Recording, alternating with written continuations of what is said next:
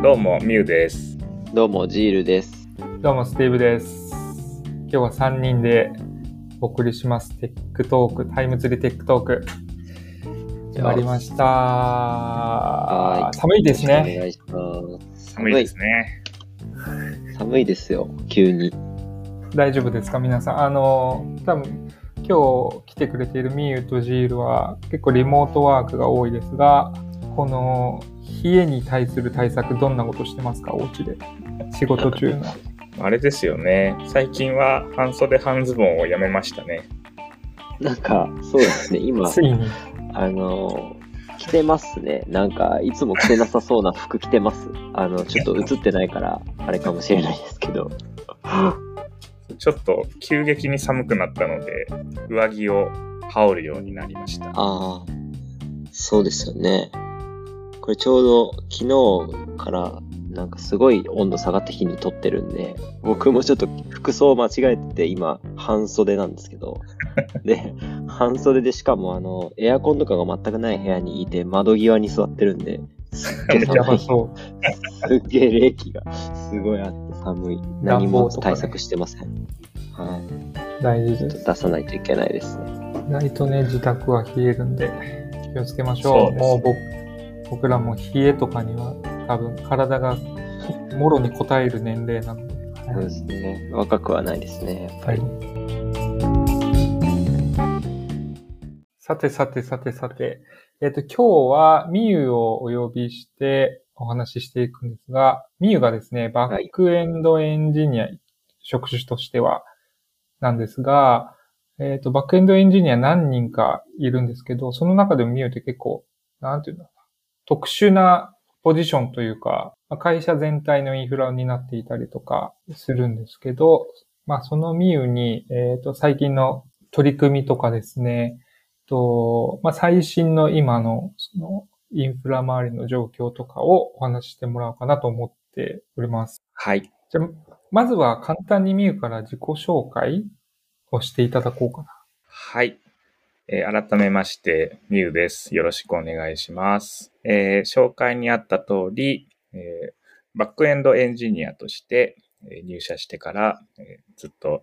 働いているんですけれども、えー最近世の中の流れもあり、SRE チームというものを立ち上げて、今運営しております。で、もともとメインとして、えーインフラを一任されるという形でやっていたんですけれども、まあ、サービスも拡大してきたりとか、いろいろえ拡張してきたりとか、そういう側面もあり、えインフラというよりは、そのサービス全体を見るチームが必要ということになって SRE チームを立ち上げたという経緯になります。で、今は人数は3人でやっているんですけれども、まあ、インフラはもちろんですね、そのサービスの、えーと健康状態だったりとか、ユーザーへの影響などいろいろ調べて、改善していったりしているところです。なるほど、なるほど。ああと猫が大好きです。あ、そうですね。大事ですね。猫といえばといえば。猫。ミユといえば猫。そうですね。そういうイメージがありますね。いや、なんかちょっと話、しょっぱなからずれちゃうんですけど、あの、ミユっていうね、まあ、ううちニックネーム制なんですけど、ミユっていうニックネームの由来も猫ちゃんなんですよね。そうですね。あの、以前保護して、もうちょっと亡くなってしまったんですが、その猫の名前を取りました。うんはいそうなんです。、今は2代目のひーちゃんと暮らしております。うんうんそうそうそう。で、会議中もたまに映り込んで和むっていう、出ますね。よくね、ミユの本体は猫側だみたいなことをよく言いますよね。あ、そうですほんね。うん、本当は猫で仮の姿みたいな。ちょっとあまり公にはしないんですけど。あ、すいません、すいません。これじゃあカットしといていただいて。SRE チーム。SRE あれですよね。こう、まあ、流行りってさっき言ってましたけど、サイト、えーリライアビリティエンジニアみたいなやつですよね。そうです、そうです。あそうので、すよね。まあ、改善していきましょうみたいな。そんな感じ。していきましょうって言うとすごい ざっくりしてるけど、あの、さっき言ってくれましたもんね。あの、サービスのまあ信頼性というそのインフラっていうところに限らないっていうのは結構ポイントですかね。そうですね。あの、どうしても日本でインフラエンジニアっていうと結構そのインフラにこう閉じこもっているイメージが強いんですけど、まあそういう意味だとその SRE っていう文化というか考え方が入ってきたのはすごい良かったのかなって思いますね。実際まあ結構インフラ周りのまあ領域ももちろん担当ではあるけれども、まああの、主眼に置いてるのはさっき言ったような部分だよっていうことなんですよね。そうですね。はい。あの、インフラの構築運用はもちろんやるんですけれども。もちろん。うんうんうん、例えば、まあ、主となるアプリケーションの開発にみんなに力を入れてもらうために、こう、無駄なところは僕たちが引き受けたりとかですね、その、デプロイ、リリースのスピードを上げたりとか、そういったところも見ているですね。ああ、なるほど、なるほど。結構本当広範、広範囲ですよね。そうですね。なんか、もともとじゃあ SR チームを立ち上げた経緯みたいなので言うと、あれですかね、バックエンドエンジニアとして入ったけど、まあ、そういう部分は、まあ、切り出して、どんどん進めてた方がいいみたいな、こう、感じで考えたっていう経緯があるんですか？はい、えっ、ー、と、もともと私の方でそういったのを全部、うんうんうん、えっ、ー、と、持ってたんですけど、えーまあ、会社サービスみたいなものが、こう、どんどん拡大していくにつれて、どうしてもこう、一人だとできる範囲っていうのは限られてくる。っていうところで、チームとして立ち上げて、えー、興味のある方にこう賛同してもらったという。なるほど、なるほど。じゃあ結構今、領域の話とかは割とイメージができてきた感じなんですけど、実際にこう、なんていうんですか、使ってる、まあ技術っていうか、なんかどういう方法でそれをやっているのかみたいなことをもうちょっと聞けるといいなと思うんですけど、まあ、例えば、なんですかね、AWS とかね、そういうパブリッククラウドのところはまあ使ってるっていうのはね、まあ、で、そういうのの構成管理とかも何かでやってるんですよね。そうですね。うちは、あの、 Terraform で基本的にやってますね。うん、うん。 Terraform でコード化して構成を作っていると。はい。他にもなんか使ってる技術スタックみたいな話で言うと何かかを上げていけるものってありますかね？技術スタック、そうですね。えっ、ー、と、運用、まあ、結構運用が重要になってくるんですけど、そこら辺だと、うちは AWS の Lambda を使って、まあ、Node.js だったり Python だったりっていうので、はいはいはい。人でやってた部分を自動化するとかはよくやってますね。うんうんうんうん。あとは CI/CD 周りで言うと、まあ、GitHub Actions というのを作って、コードのデプロイなどの自動化、あとは Slack からのそのチャットオプスですかね。そこら辺もやっているという感じです。うんうん、結構、チャットオプスは割と早めからうちの会社ってやってるイメージでしたよね。そうですね。僕がもう入社する前からそれもやってて、スタッフを作ったんですかね、ボットを。うん。で、それに相乗りする形で、こう、サービスの拡張とともに、どんどんどんどんスキルが追加されていってるような、うん、そんなイメージです。はいはいはいはい。うんうんうん。そうですね。できることを広げていけてる感じですよね。そうですね。で、あの、だから、うん、はい。技術スタックとはちょっと違うかもしれないんですけど、えっと、うん、SRE というか、そのサービスの状態を知るっていう観点からいくと、結構そのモニタリングとかが非常に重要になってくるんですうん、そうですよね。でそこでこう気づけるようにするための一つのツールとして、やっぱ Slack はすごい重要になってますね。うん。うん。どんな風に活用してます？ Slack の通知みたいなところは。そうですね。やっぱりこう、重要、えっと、緊急度の高いものと、まあ、低いけど、覚えておいた方がいいものっていうのをまず二つメインで分離させて、で、今すぐにこう、対応というか状態を確認しなくちゃいけないようなものに関しては常にこう通知がされるようなチャンネルに通知されて、で、えっと、また後々、これはリファクタリングした方がいいよねとか、そういったものの通知に関しては、えチームのの、のしじゃない、 Slack に通知をして、あとは、えっ、と、自動で GitHub のイシューに登録するような形をとってますね。うーん、なるほど、なるほど。で、GitHub の方はチケットとして管理して、なんかできる人がやっていくみたいじゃあ、パフォーマンス計測みたいなやつも、まあ、どっかしらで、まあ、やってるってわけですよね。それはなんかどういうの使ってるとか、何を見てるみたいなのって、どどういうのがあったりするんですか？えっと、今は、えっとね、パフォーマンスに関しては、AWS の環境だと、えっと、クラウドシメトリックっていうのがあって、はいはいはい。で、その他にも、今はデータドックっていうのを利用していて、アプリケーション内部のパフォーマンスだったり、はいはい、そういったものを見て、で、メインクラウドが AWS なんですけど、うん、データベースの場合は、オーロラの MySQL を使っているんですが、えっと、パフォーマンスインサイトっていう機能があって、その、より詳細な、えっと、メトリックを取ることができたりして、そこら辺をこう統合的に監視しているっていうイメージですね。結構、この辺の話題はマジで尽きない感じがありますね。なんか聞けば聞くほど多分本当に後半だから、こういうジャンルだとこういうのを使ってるとかって、またちょっといろいろ掘り下げる回があってもいいかなと思うんですけど。確かに。まあ結構ね、本当にいっぱいありますもんね。なるほど。今ちなみにその EM というか、アプリケーション周りに関してはデータドックから今ニューレリックをちょっと検討しているような、そんな感じ。うんうんうん。まあ、その時、時に合わせてこう、新しいというかな、いい方に移ったりとかも、まあ結構やってるってことなんですね。なるほど。ありがとうございます。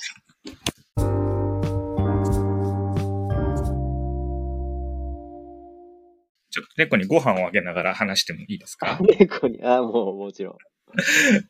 なごむわ ちなみに今のを聞いてて、スティーブは何か感じるものありましたか？いや、あのー、僕のわかる範囲で言うと、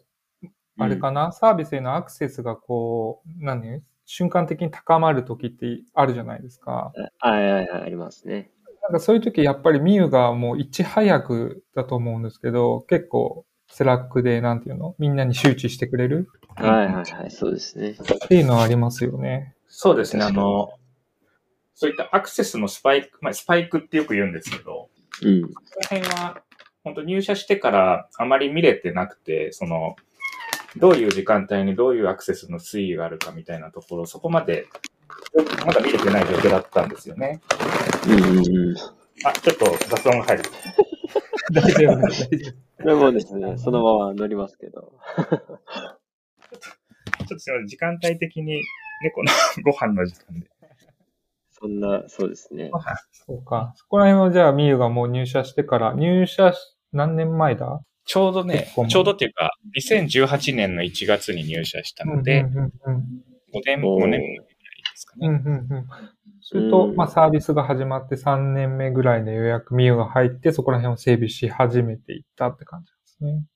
そうですね。あの、うちのサービス、タイムツリーは、えっ、と、特に結構特徴的な、特徴が強い、アクセスの状況がすごい特徴が強いサービスで、えっ、と、予定管理ツールなので、みんな結構同じ時間帯に確認するんですよね。その、5時半、6時、6時半とか、それぞれのそのライフスタイルに合った人たちが同じこう時間の切れ目に確認をするっていうのがすごい分かっていて、で、その瞬間だけサーバーをこう増強したりとか、そういうこと、うんうんうん。いや、結構、あれですよね。こ、細かく調整しないといけないんですよね。本当に。そうなんだ。そうです。その、あの、よくね、こう、パブリッククラウドってオートスケールみたいな仕組みが、まあもちろんあって、うん、なんかこう、勝手に、勝手にやってくれるみたいなので、任せがちなんですけど、あの、ミュウが言ってくれてるような特定の時間に対する急激なスパイクみたいな話っていうのは、あの、完全には対応できないんですよ。あの、要は、間に合わない、ね、増強するし、増強するのもラグがちょっと出ちゃうじゃないですか、どうしても。だから、ちゃんとそのこの時間ぐらいから始めるみたいなことをやってないといけないんですよね。で、それをすごく、あの、このまあ、ミューはじめ SRE チームとかが、まあ見て、調整をしてくれてるから、まあうまくアクセスが滞りなくやってるっていう、できてるって感じなんですよね。一応僕がこう、入って、大事にしているところっていうのが、そのユーザー全員がこう公平なサービスを受けられるっていうのがすごい重要視されていて、で、まあ日本でもそうですし、海外でもそうですし、やっぱ同じ使い心地、同じ UX を体験してほしいっていうのが僕の中であってですね。で、例えばそのクライアントアプリケーションが、えっ、と、うまくできていて、それが全世界に配布されたとしても、そのサーバーサイド側がこう、まあ、遅かったりとか、ある特定の時間だけ遅かったりってすると、その使った状況によってユーザーの体験ってすごい変わってしまうので、こうなるべく差分が出ないような状況を作り出したいっていうのが目標としてありますね。なので、その時間単位で増強したり、あとはその海外からのアクセスもなるべくこう、えっ、ー、と、レイテンシーが少ないようにしたりとか、そういったところを目指してなるほど。確かに、あれですよね。こう、まあ、結構こう、ISP とかだと、この時間めっちゃ混むみたいな。うん。で、遅くなるみたいなのって結構まあ、よく聞きますけど、そういうのは絶対ないようにというか、まあ、ちゃんと、いつでもアクセスが滑らかにできるみたいな。それそれがまあ、特に世界中でも、そんな、その影響そんななくできるようにしたいっていうのがすごいあるってことなんですよね。はい。素晴らしいまあ、ミュウ以外のメンバーとかも含めて、まあ、どういう感じで SR チーム活動しているんだろうとか、どんな感じの雰囲気なんだろうみたいなのをちょっとね、聞ければいいなと思ってるんですけど、どんな感じでいつもチーム活動っていうんですかね、してるんですか？はい。えっと、チームとしての活動って意味だと、週に1回定例さ、定例を行っていて、すみません、ちょっと猫が暴れながらなんで、ちょっと。画面の向こう側がバタついてる。で、えっと、定例の中で、えっと、まあ、チームを立ち上げて間もないというところもあって、えっと、すごい有名な SRE の本があるんですけれども、それの輪読会を1時間ぐらい。で、あとは、えー、まあ、その週にやったことの共有ですとか、あとは技術的、まあ、公開、違う、えっ、と、そういうパブリッククラウドだったり技術的なそのフィーチャーみたいな、ちょっと気になった部分っていうのを共有したりとかしてますね。うん、あ、どんな感じのメンバーがいるんですか？まあ、ミュウはもうすぐ5年とかになるっていう感じでしたけど、他のメンバーも近いんですか？そうですね。えっと、一人は、えっ3年ぐらいかな。入社されて3年ぐらいのグレッグっていうメンバーがいるんですけど、グレッグは物事というか、今もバックエンドメインとして働いてはいるんですが、SRE 分野にすごい興味があるということで、えっと、参画してもらって一緒にやってます。で、もう一人は、ロッキーといって、この方はいつだっけな？今年の3月なので、まだ入って半年なんですけど。ですね。かつ、フルリモートで、えっと、九州の方ですよね。そう、福岡ですね。うん。で、働いてます。もともとその、別の会社さんでも、そのインフラメインで、インフラっていうか、そうか、結構全体的に見てた方で、一緒にやってもらってるって感じですね。なるほど、なるほど。じゃあ結構こう、ミュウがフル株、一番フル株で、こう、間にいて、最近の人もいるみたいな、こう、結構バランスがああ、確かに、そうですね。割とこういろいろ言言って、ミュウがいろいろこう言っていきながら、みんなも、そうだね、あだね、みたいな感じの、こう、進み方なんですかね。ああ、そうですね。基本的にはそうなってますね。で、ただその、トップダウン的なやり方はもちろんやりたくないので、うん、えっ、ー、と、うん、みんなで意見を出し合って回せるような仕組みというか環境づくりというのは心がけてなるほど、なるほど。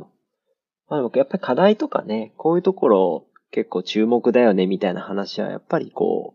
う、まあ昔からいるエンジニアだったり、まあ特に立ち上げた感度が一番高いのっていうのもあるのかもしれないですけど、まあそういうところからまあ出やすいってことはあるんでしょうね。うんうんうん。まあとはいえ、まあみんなでちゃんと議論できるような感じでやってるってことなんですね。そうですね。で、その感度的な部分っていうと、あの、グレッグはもともとその Ruby がめちゃくちゃ強いっていうので、そういうところもあるんですけど、えっと、ロッキーとかも結構インプットが好きな人間が読んでるので、結構みんなこう刺激があるような会話っていうのができてるっていう気がします。すごいいいですね。皆さんがじゃあ結構インプットし合って出し合ってる関係性なんですね。最近ですかね最近のなんでしょう。特にこの SR チームでここら辺に注力してやってるみたいなところとかがもしあれば、その辺ちょっと教えていただければと思うんですけど、どんなところがありあったします？ああ、注力。そうですね。えー、と、メンバー的な部分で言うと、やっぱロッキーがまだ入って日が浅い部分なので、なるべくこうサービス、チームに密着した形でこう関わってほしいっていうのもあるので、うん、そこら辺はこう、みんなとこう、まあ特にフルリモートっていう福岡っていうちょっと離れているっていう物理的な理由があるので、うんえっと、会社とメンバーとチームとサービスに早く慣れてほしいというところがあって、そういうふうに働いてもらっているっていうのが一つ注力している部分ですね。うんうん、なるほど。はい。で、もう一つ、そうですね。えっ、と、技術的なところとかで言うと、やっぱりスタートアップというところもあって、こう、サービスの展開だったり、まあ、新規事業だったり、いろいろこう、スピード感を持ってやっていかなくちゃいけないというところもあるので、まあ、インフラとかに関しても、えっ、ー、と、ドライをなくして、こう、共有していく部分を増やしていこうっていうのは強く意識していますね。で結構いろいろやってることとかの共有だったり、うん、まあ、知見とかですかね。まあ、みたいなところは、あんまクローズドにせず、こういろいろ出してるっていうところを気をつけてるって感じなんですね。そうですね。あとはこう、ドキュメントにもと落とし込むことももちろんなんですけど、えっと、うん、ソースコードに落とし込んだりとか、っていうのも意識してます。うんうん、あそうですね。なるほど、なるほど。は結構意識してますね。うん。あの、やっぱやることが多いので、で、書かないとすぐ忘れてしまう。で、そのチーム用のタスク一覧みたいなところに、とりあえずもう思いついたら書いて、で、後でその後優先順位だったり、重要度をみんな考えてやっていくっていうのを心がけてますね。結構なんか SR チームのタスク管理、すごいきっちりやってるなっていう感じの印象を持ってますね。なんかボードとかをしっかり作ってる感じですよね。あの、GitHub で管理できると良かったのかもしれないんですけど、その、全社で見れた方がいいと思ったりとか、あとは、SRE の場合、プロダクトをかなりまたぐというか、全社に影響するところが非常に多いので、うん。 Notion 使って管理してますね。あ、 Notion。はい。はい、なるほど、なるほど。まあ、 Notion ね、全、今会、会社全体でね、使ってますし、そこでやってるんですね。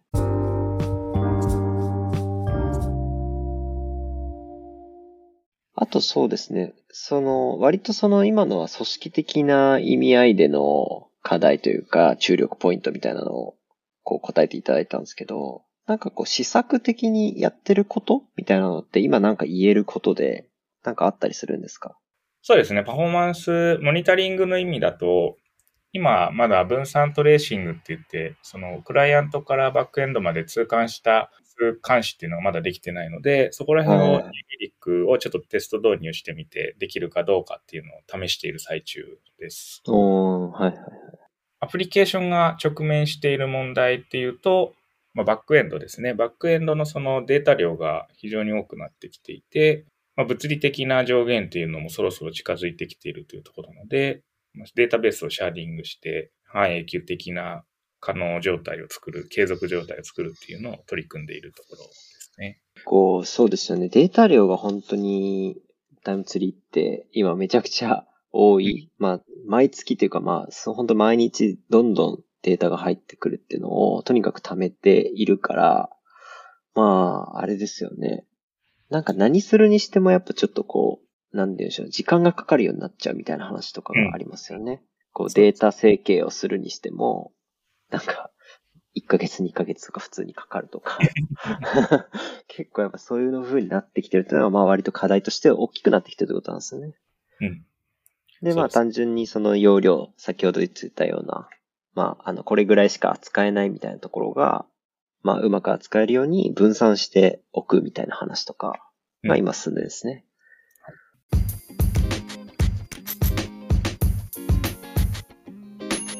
今回はゴーミューをお招きして、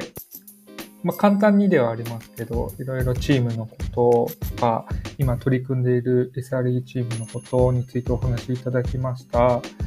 今日のね、出てきた話題はまた今後も掘り下げていっても面白そうですが、最後に、えー、15秒のお時間が、枠が、PR 枠がありまして、そこでですね、採用 PR ができるというですね、はい。で今、絶賛、多分バックエンド系のエンジニアの人たちって絶賛絶賛大大大大募集中だと思うので、みゆからぜひ、あの、メッセージをいただけると嬉しいです。えー、タイムツリーの SRE は、えっと、日本だけではなく、世界をまたいだサービスを支えているチームになります。で、まあ、もちろんやることもたくさんありますし、刺激的なこう、ちょっと気になるようなところもいろいろやってますので、まあ、SRE、インフラだけではなく、そのアプリケーション、もちろんアプリケーションの技術を持った方でも、えっと、全然活躍していただけると思いますので、興味のある方はぜひご応募ください。よろしくお願いします。はい。あと、いい特典としては、みゆから美味しいラーメンの作り方を教えてもらえるね。ラーメンね。ラーメンの作り方と、あと定期的に猫の写真を贈呈することます。いい、いい特典。じゃあ、えっ、ー、と、今日はみゆをお招きしてお話しいただきました。はい、ありがとうございます。はい、ありがとうございました。ありがとうございました。